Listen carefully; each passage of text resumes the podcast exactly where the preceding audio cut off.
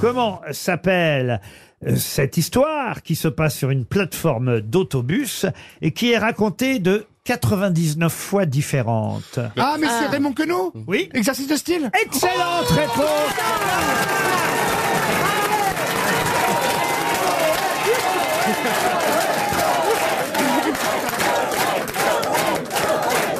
Arrêtez, ça me gêne Bah alors, Paul Elkarat, alors. Ah, Il Fais-moi le malin Pourquoi moi ça surprend personne que je trouve pas, je comprends pas.